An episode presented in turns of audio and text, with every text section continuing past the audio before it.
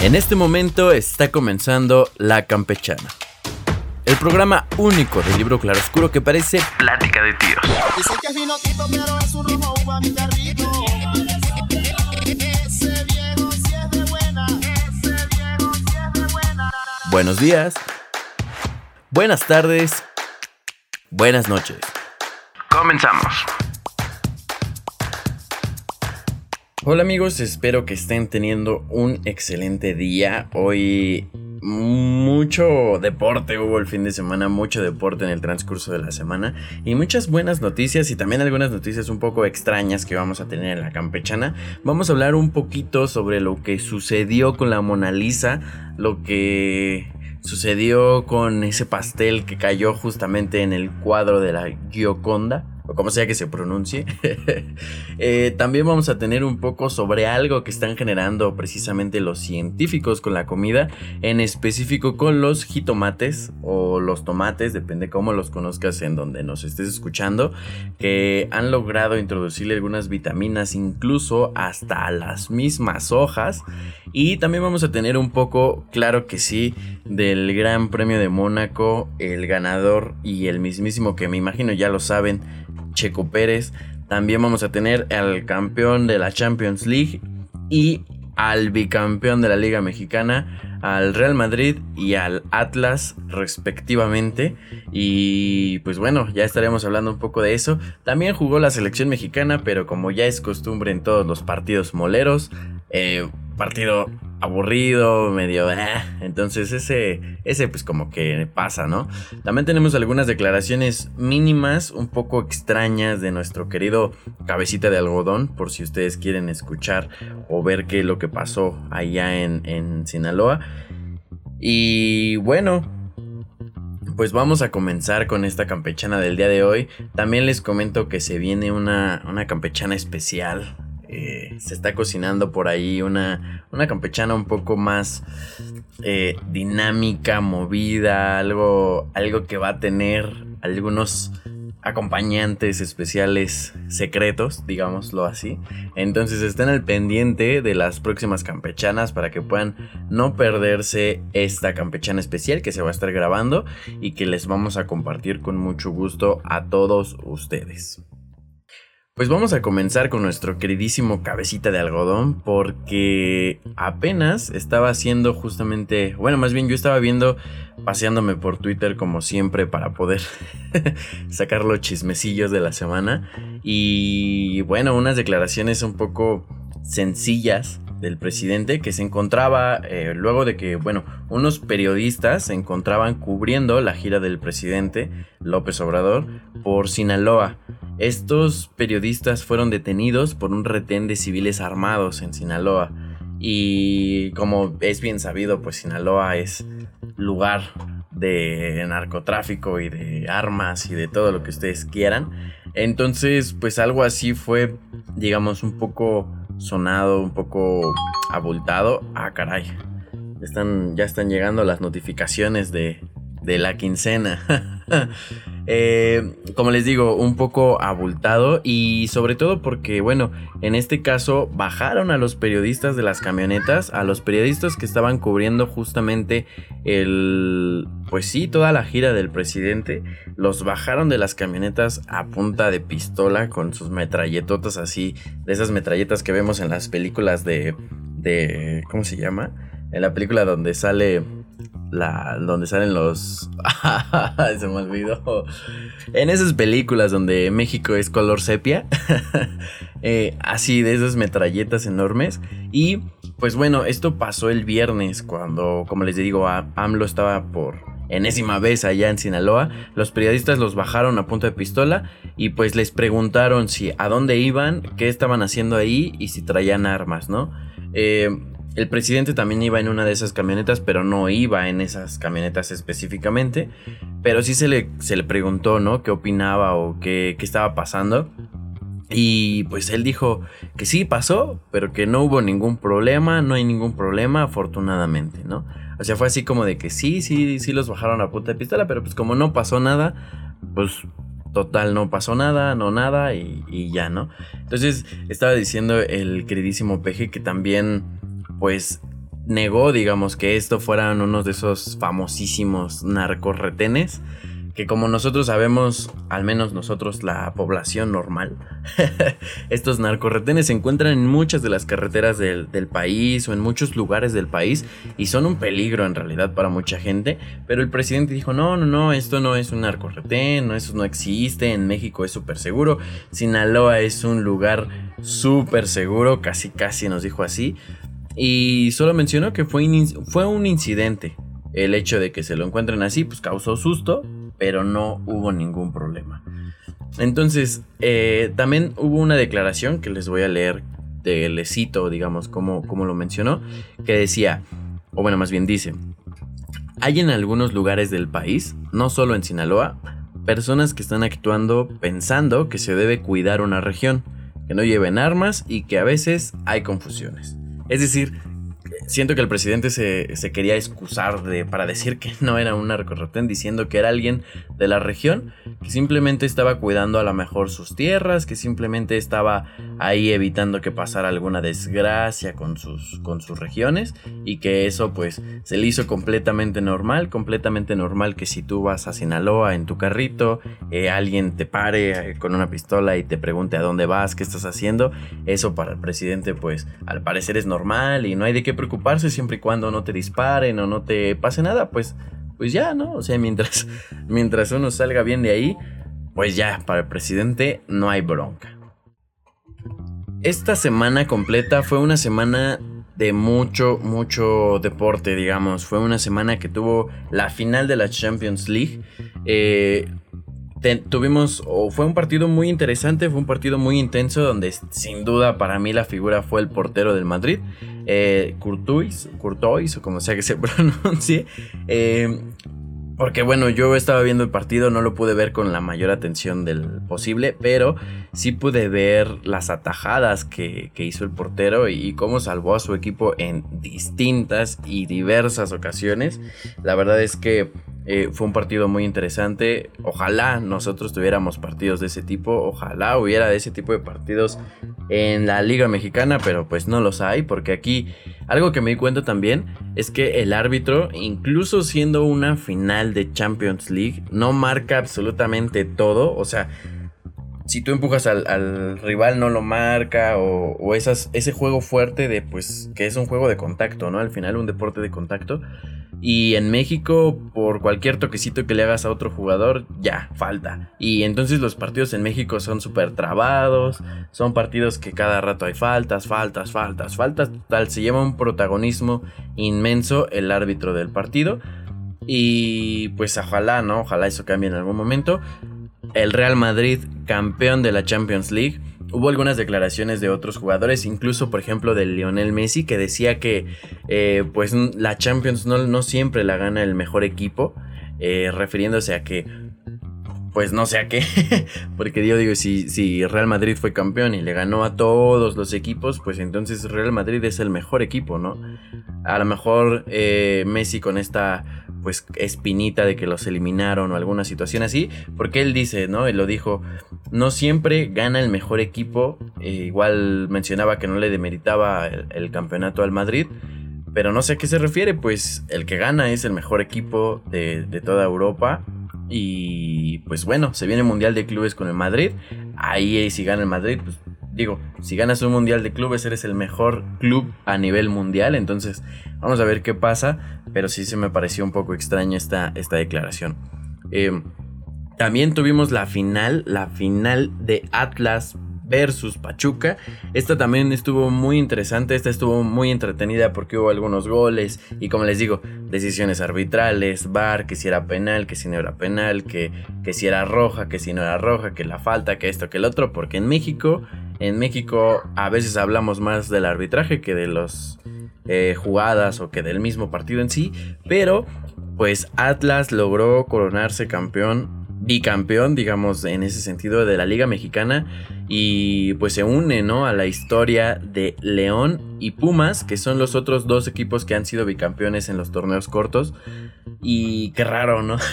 Después de tantos, tantos años, me parece 40 años, no sé cuántos años llevaban sin un campeonato, pues ahora sus aficionados tienen el orgullo y tienen esa, eh, fortuna de poder decir que ahora no solo fueron campeones el año pasado, sino que ahora también son bicampeones de la Liga Mexicana de Fútbol. El Atlas, que eliminó a mis Chivas en, cuartos de final, pues bueno, bien merecido lo tenía. Ya sabía yo que si el Atlas eliminaba a las Chivas es porque iba a ser campeón, entonces pues ahí, ahí lo tienen. Y también un equipo pues bastante, digamos, sólido, sin tantos reflectores. Como que durante todo el torneo eh, este equipo no era tan de que se metían polémicas o cosas así. Eh, lo que vi, realmente no soy muy aficionado al Atlas, pero lo que vi es que es un, un equipo que tiene una defensa muy sólida, que pues básicamente es muy complicado meterles gol. Y pues bueno, ahí está, ¿no? Se coronaron bicampeones de la Liga Mexicana de Fútbol. Y ya por por último, en el fútbol, en el mundo del fútbol, tenemos el partido de la selección mexicana que ganaron con un autogol de Nigeria. Así como se los digo, quedaron 2-1, pero ganaron gracias a un autogol del equipo contrario, del equipo rival. Eh, a lo mejor es una selección mexicana en la que se han estado haciendo muchas pruebas, en la que se hacen muchos cambios, en la que se meten muchos jóvenes, eh, cosas así, y pues se entiende, ¿no? Se viene un mundial, hay que preparar el equipo, hay que ver qué jugadores se van a ir al mundial, quiénes están nominados en la lista o en la convocatoria final para Qatar. Pero creo que ya nos estamos acostumbrando. Recientemente hubo una noticia de que ya renovaron por seis años el contrato con la organización que hace los partidos de fútbol en Estados Unidos, los partidos amistosos de México. Y este. Y les recuerdo que el próximo mundial después de Qatar se celebra en México, Estados Unidos y Canadá. Por lo tanto, México no va a tener una eliminatoria mundialista porque ya de, o sea, de por ser mundial en casa, ya están dentro del mundial. Entonces, todos los partidos que vamos a ver de la selección mexicana a partir de ahora aparte de los del Mundial, eh, van a ser parte del Moletour, digamos, en Estados Unidos, con equipos ahí, El Salvador, ahí que, que, de vez en cuando traigamos a Costa Rica, ¿no? Cosas así. que pues ya estamos acostumbrados a esos partidos donde no se ve nada, donde no son equipos de alto nivel, no son rivales de alto nivel, no podemos ver si sí traemos o no traemos algo para competir con las potencias como lo puede ser el amistoso que hubo en Bélgica, eh, contra Bélgica, perdón, o el amistoso que hubo contra Holanda hace algunos años, eh, que fueron partidos amistosos fuera del territorio estadounidense y que demostraron que la selección traía un nivel pues contra una potencia, ¿no? O sea, no es estar jugando y no es por hacer menos a los equipos con los que se hacen los torneos moleros, pero también en esos torneos eh, moleros, digamos, en estas competiciones, pues traen todos los jugadores a sus equipos eh, de subcategorías y cosas así, que la verdad es súper aburrido. Entonces, a mí, al menos yo como fan o aficionado del fútbol, ya le perdí el gusto a ver los partidos de la selección mexicana. Antes sí me gustaba como llegar a y verlos, ahorita ya no soy tan fan. Eh, solamente en partidos oficiales, que es donde yo siento que pues, pueden ver más caché. Pero, pues eso pasa con el fútbol en México, ¿no? Eh, no sé qué opinen mis compañeros, no sé qué opine Pavel. Eh, Caro, Moy, que son especialistas de, en el deporte, en el periodismo deportivo. este, porque en realidad creo que siempre tienen una opinión muy, muy clara de todo esto en el fútbol mexicano. Y pues habrá que ver cómo se puede mejorar, ¿no? Cómo se puede evolucionar para que sigan saliendo talentos mexicanos, para que haya partidos buenos, de calidad, etcétera, y que no nos estanquemos, ¿no? Otra cosa que les quería platicar y que estoy muy emocionado, sí, Checo Pérez, eh, ganador del Gran Premio de Mónaco, un gran premio súper, súper raro, súper extraño. Eh, desde las prácticas libres, Checo Pérez, prácticas libres 1, 2 y 3, estuvo dominando. No fue, no fue liderando esas prácticas libres, solo la tercera, pero eh, sí estuvo dominando. La verdad es que su compañero de equipo, que es el actual campeón Max, no estuvo en ritmo, no encontraba eh, la velocidad que necesitaba en, el coche en Mónaco. Eh, luego el sábado tuvimos la clasificación para ver cómo iban a iniciar en la carrera. Y pues bueno, Checo Pérez iba, llevaba una vuelta bastante buena. Su rival directo Ferrari pues tenía sus dos pilotos en primero y en segundo lugar con unos tiempos pues bastante altos y al final Checo se estrelló, chocó chocó en la vuelta de clasificación. Con eso se terminó la clasificación y Checo quedó en tercer lugar para comenzar el día domingo, que es el día de la carrera. Y pues bueno, Checo en la radio escuchábamos que se lamentaba, ¿no? Que le pedía disculpas a su equipo, que le decía que, les decía que los iba a hacer trabajar toda la noche porque el coche pues se destruyó, ¿no? Recordemos que estos coches de Fórmula 1 con un impacto a esas velocidades y pues con la estructura que tienen esos autos se deshacen básicamente, se desbaratan. Entonces, pues la clasificación quedaba así con Charles Leclerc, en el posición número 1, con Carlito Sainz en el número 2, con Checo Pérez en tercero y Max en cuarto. Y la carrera que era el domingo a las 9, pues no sé, empezó, había muchísima lluvia. Eh, este tipo de coches tienen unas llantas especiales para lluvia extrema. Y aún así, con las llantas de lluvia extrema, salió, empezó la carrera con el coche de seguridad, que por cierto empezó súper retrasada la carrera. El coche de seguridad y los directores de carrera del Gran Premio de Mónaco decidieron que se iba a suspender temporalmente la carrera porque la lluvia estaba intensa. De hecho, hay unos memes donde parece río y así. y mucha gente de que pone sus barquitos de papel o en la transmisión incluso decía, ¿no? Que un piloto iba a ir más rápido en un, este, en un barquito que en un monoplaza de Fórmula 1. Entonces se suspendió la carrera por la lluvia, después empezó a bajar la lluvia, relanzaron la carrera, que será una hora después. Eh, la carrera principalmente estaba pactada a 78 vueltas, si me parece. Luego empezó la carrera una vuelta después, seguía lloviendo bastante fuerte, pero ya como que había parado y solamente era cuestión de que la pista empezara a secarse, ¿no? Eh, la pista se secó completamente, hubo, o sea, básicamente hubo una estrategia perfecta por parte de Red Bull que hizo que Checo Pérez quedara en primer lugar, siendo Checo el primer eh, piloto mexicano en la historia, digamos, del automovilismo en México en ganar el Gran Premio de Mónaco. Y como yo les decía, ¿no? O sea, pareciera que ahorita es muy mediático Checo y solo porque está en Red Bull y lo que ustedes quieran. Pero pues en realidad está haciendo historia en el automovilismo mexicano porque es el piloto a la actualidad que ha ganado más cosas, que ha estado en un equipo líder, que ha ganado el Gran Premio de Mónaco, eh, pues muchas cosas, ¿no? Entonces ha hecho historia en muchas cosas. Incluso hizo historia solo con subirse al podio cuando fue el año pasado en el Gran Premio de México. Y pues ahí está nuestro querido Checo. Les quiero dejar un audio que me encontré, que la verdad me pareció súper divertido, que es la narración del final de la carrera. Al final de la carrera Checo estaba teniendo un graining en sus, en sus llantas, que es como una especie de... Eh, como como si se le hicieran bolas o piedras al, neumático y esto ocasiona que empiecen a perder décimas de segundo por vuelta, ¿no? Que empiecen a ir un poco más lento. Entonces el coche de atrás, que era Carlos Sainz, quien quedó en segundo lugar, pues lo venía presionando para poderlo rebasar, pero Checo en las últimas vueltas hizo una defensa fenomenal. La vuelta terminó eh, por tiempo y les dejo, los quiero dejar, bueno, antes de, de dejarlos con esta con esta, digamos, con este audio, con esta narración final del Gran Premio de Fórmula 1. Eh, algo muy interesante o muy chistoso, curioso, ya en las celebraciones del Gran Premio de Mónaco es una tradición que se avienten o al, o al lago, al mar que tienen ahí, o a una alberca que es específicamente diseñada de Red Bull. Y pues ya es un clásico, ¿no? Que, el que gane de Red Bull se aviente esa alberca. Vemos el video donde Chico va llegando con la bandera mexicana y se avienta un mortal hacia adelante tremendo y cae en la alberca. Eh, la foto y todo. Y después hay una escena eh, donde se ve o se le ve al expresidente Felipe Calderón.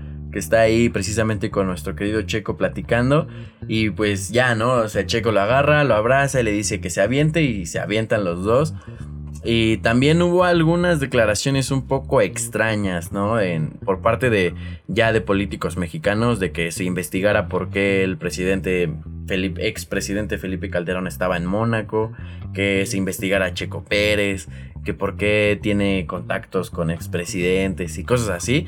Cabe recordar que su papá de Checo Pérez eh, está postulándose o está haciendo, digamos, eh, se está formando en el mundo político. Ya sabemos que actualmente cualquier persona, Sergio Mayer, Carmenita Salinas, Cuauhtémoc Blanco, puede ser gobernador o puede ser eh, diputado, senador o lo que sea, porque no necesitas ninguna preparación, solamente necesitas tener dinero y contactos y tener imagen pública para poder ser un político en el país. Incluso ¿Quién no dice que podrías llegar a ser un presidente?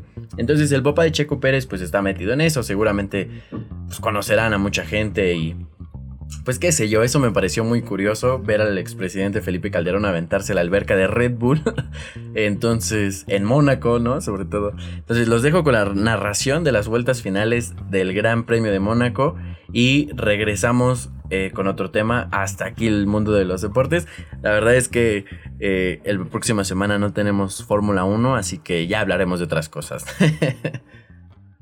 Qué bien aguantado ahí el viejo sabroso con las llantas todas con y todas desmadradas. Ya valió verdura el tiempo que dio dirección de carrera. Probablemente vayamos a entrar al último giro. Písale, carnal, métele pata, Checo, que te va respirando la nuca ahí, Carlito Sainz. Cada vez que se te acerca se me frunce el fundillo. Una vuelta más, no me chingue de madre. Ya pítele, ya caben a la chingada. Métele pata, carnal, que estás una vuelta de hacer historia, de ser el primer mexicano en toda la perra historia, de llevarte el premio de Mónaco. Van subiendo ahí por el casino. Venga, Checo, ya está subiendo la diferencia con Carlitos Sainz. Tenía guardado un resto ahí, Checo Pérez. Eso, chingada madre. Imagínate que te dijeron que tienes casa sola. Venga, Checo Pérez. Se me está frunciendo el asterisco desde hace 30 minutos. Tengo palpitaciones de Anubis. Se me está parando el corazón de la emoción. Si esto termina así, segundo lugar para Carlitos Sainz, tercero para Verstappen, cuarto para Leclerc, que seguramente va con la vena inflamada del perro coraje en la frente. Ahí van entrando al túnel. Ya cábenlo por el amor de la monja. Venga, Checo. Todos los camioneros cafres de México te mandan su ki.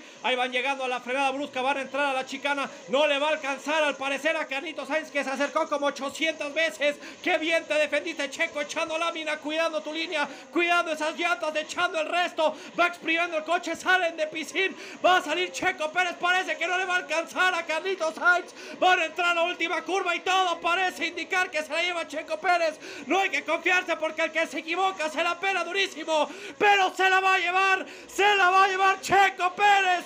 Checo Pérez hace historia, el primer mexicano en llevarse el Gran Premio de Mónaco.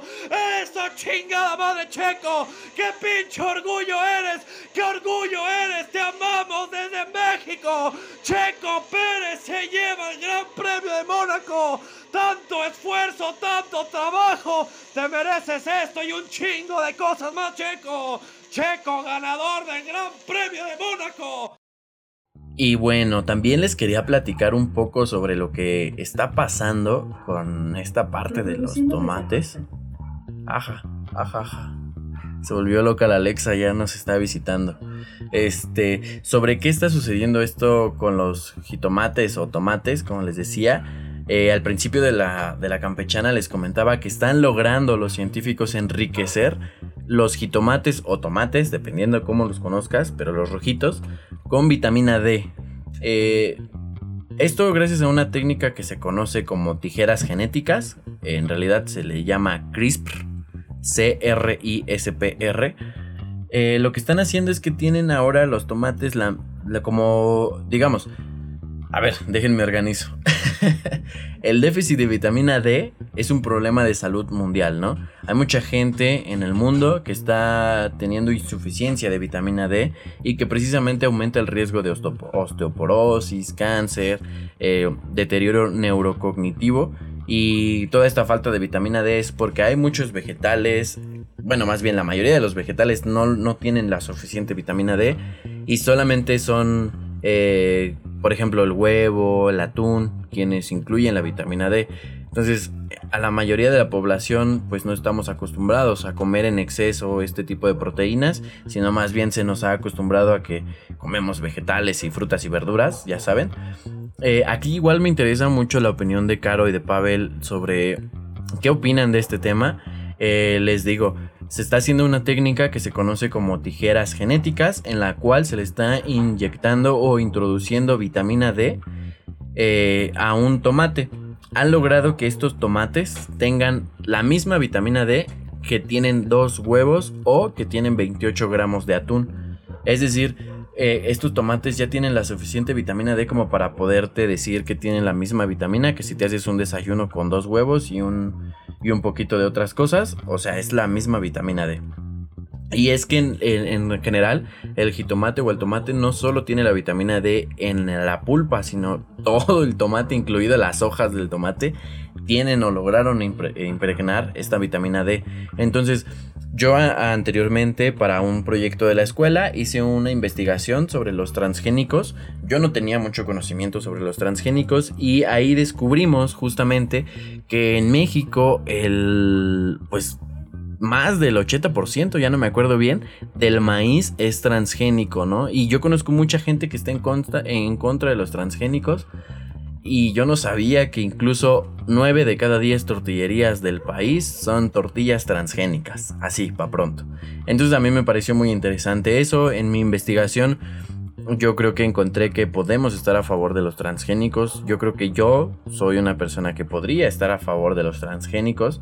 Y yo tengo, bueno, preguntando con mi, con mi abuelita que le preguntaba sobre en su rancho cómo se hacía esa parte. Y sí, ella me mencionó que todas las semillas y todo esto para sembrar eh, frutas y verduras, pues se las llevan, ¿no? Y, y- y son más caras las transgénicas que las naturales. Pero ¿qué pasa?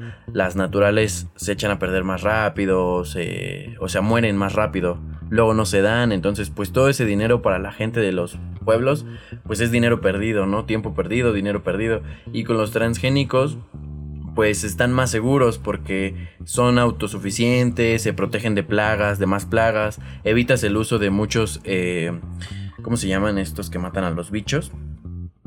Bueno, de, de rociar mucho de esto que es para matar a los bichos. Entonces, tiene sus pros, tiene sus contras seguramente, pero en este caso me parece muy interesante que empiecen a modificar, eh, o bueno, no digamos modificar, porque en, en realidad más bien es agregar de manera bio- eh, biogenética, pues vitaminas, o pues sí, algo que al final pues nos va a servir, ¿no?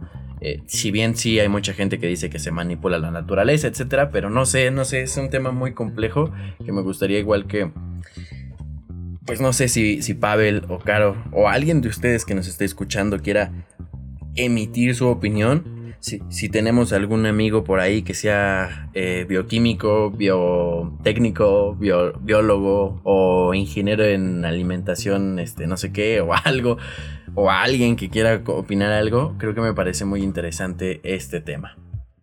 Y bueno, ya para cerrar la campechana del día de hoy, les quería decir que pasó algo muy curioso. El famoso cuadro de la Gioconda, que es pues la Mona Lisa, una de las principales atracciones del Museo del Louvre, Louvre, Louvre, fue atacado por un hombre que le arrojó un pastel. A ver, cuando yo vi esta nota yo dije, a ver, a ver, a ver, ¿de qué estamos hablando? ¿Cómo, cómo es que atacamos a la Mona Lisa con un pastel? Eh, hay muchos memes ya al respecto, pero hay, sobre todo, más que memes, hay preguntas, hay dudas, ¿no? Dudas importantes sobre por qué eh, el chavo del 8 le tiró un pastel, cuál fue el mensaje que quería dar al tirar el pastel y lo más importante, cómo metió un pastel al museo, cómo metió un pastel a la exposición más importante casi casi de toda Europa, ¿no? Eh, pues sí, mucha gente dice que solamente era para llamar la atención, que solamente era su momento de fama. Al final, si era eso, pues se logró. Eh, la persona fue un chavo, eh, un hombre, y aquí es donde empieza a entrar lo raro, ¿no? Fue un hombre que estaba disfrazado de abuelita en una silla de ruedas. Así como lo escuchan, un hombre disfrazado de abuelita en silla de ruedas metió un pastel y se lo aventó a la Mona Lisa. Esto pues bueno, tuvo mucho mucho ruido porque pues es la Mona Lisa y porque empezaron a salir fotos en las que vemos a la Mona Lisa pues toda embarrada de pastel, ¿no? El, el hombre o el individuo que fue inmediatamente agarrado y evacuado por los agentes de seguridad porque pues era obvio, ¿no? Estaba ahí de manera inmediata. eh, pues que acudió al recinto les estaba gritando que eh, ¿Qué les estaba gritando? Que pensaran en la Tierra. Les estaba gritando, piensen en la Tierra. Hay gente que está destrozando el planeta. Es por ello que he hecho esto. O sea, básicamente su justificación fue que hizo eso para que los artistas, la gente que tiene el poder de transmitir algo a la demás gente, pues piensen en la Tierra. Eh, no sé si se acuerdan que recientemente en otras campechanas les mencioné que pusieron un que pusieron un reloj en... Bueno, que iban a poner unos relojes que marcaban justamente que teníamos que hacer un cambio climático adecuado para evitar que ya no hubiera marcha atrás, ¿no? A lo mejor por ahí puede que vaya esta, esta situación. Pues una gran forma de llamar la atención es aventándole un pastel a la Mona Lisa, vestirte de abuela y ir en silla de ruedas, claro que sí. Eh, aún no hay imágenes, o sea, no hay una imagen en el momento exacto en, el que el hombre lanza el pastel. Solamente se logra ver, como les digo, la, Mona Lisa ya, eh, pues justamente ahí, ¿no? Ya barrada. Y hay una declaración de un usuario en Twitter que dice, esto es una locura para mí, pero un hombre vestido de anciana ha saltado de una silla de ruedas y ha intentado romper el cristal a prueba de balas de la Mona Lisa. Luego ha procedido a embandonar embadunar, perdón, el cristal con tarta y arrojar rosas por todas partes antes de ser abordado por la seguridad. Como les digo, esto es, o sea, está de locos, ¿no? Como eh, me imaginé esta declaración como la de que voló sobre mí con un voló sobre mí con su rayo láser o, o no sé, algo así muy extraño. Porque pues imagínate, tú vas a ver a la Mona Lisa, le estás tomando las fotitos a una de las pinturas más icónicas del mundo del arte. Y de repente ves a una abuelita que se para mágicamente de su silla de ruedas. Porque si está en silla de ruedas no se puede parar, ¿no? Entonces, como por milagro se para. Tú piensas que es la Mona Lisa quien hizo el milagro. De repente ves que le empieza a pegar con toda su fuerza al, al- al cristal eh, templado, al cristal blindado. Y como se desespera tanto, se pone a preparar un pastel ahí. Porque les digo, ¿cómo entró con un pastel? Y entonces se lo embarra porque pues tiene odio porque no lo pudo romper. Y de repente las de seguridad lo tlaquean y pues ya, ¿no? Termina. Así, así de, de- de bizarro estuvo, estuvo esa situación. Entonces, yo nada más quería concluir con eso. Me pareció súper extraño. eh, pero pues bueno, ya. Ya llegó el momento de despedirnos. Cualquier eh, comentario que tengan ustedes. No sé si tengan alguna opinión de por qué esta persona pudo haber hecho y qué es lo que quería lograr. Como les digo, a mí me parece que puede ser algo del cambio climático, pero cualquier cosa pudo haber sido. Eh, pues déjenos los sus comentarios, ¿no? Lo que piensen sobre cualquier tema. Yo sigo muy contento porque el checo ganó su primer carrera de la temporada, su tercer carrera en todo lo que va de su historia en la Fórmula 1. Y pues bueno, nos vemos el próximo lunes. Como les digo, acuérdense que va a venir una campechana sorpresa, una campechana especial, para que estén ahí al pendiente. Nos vemos la próxima semana. Que tengan un bonito día y una bonita noche, una bonita mañana. Y ojalá que los vea por aquí más seguido. La campechana ha terminado. Pero no te vayas. Sigue escuchando todos los programas que Libro Claroscuro tiene para ti. Síguenos, comparte y no olvides sintonizar el próximo programa.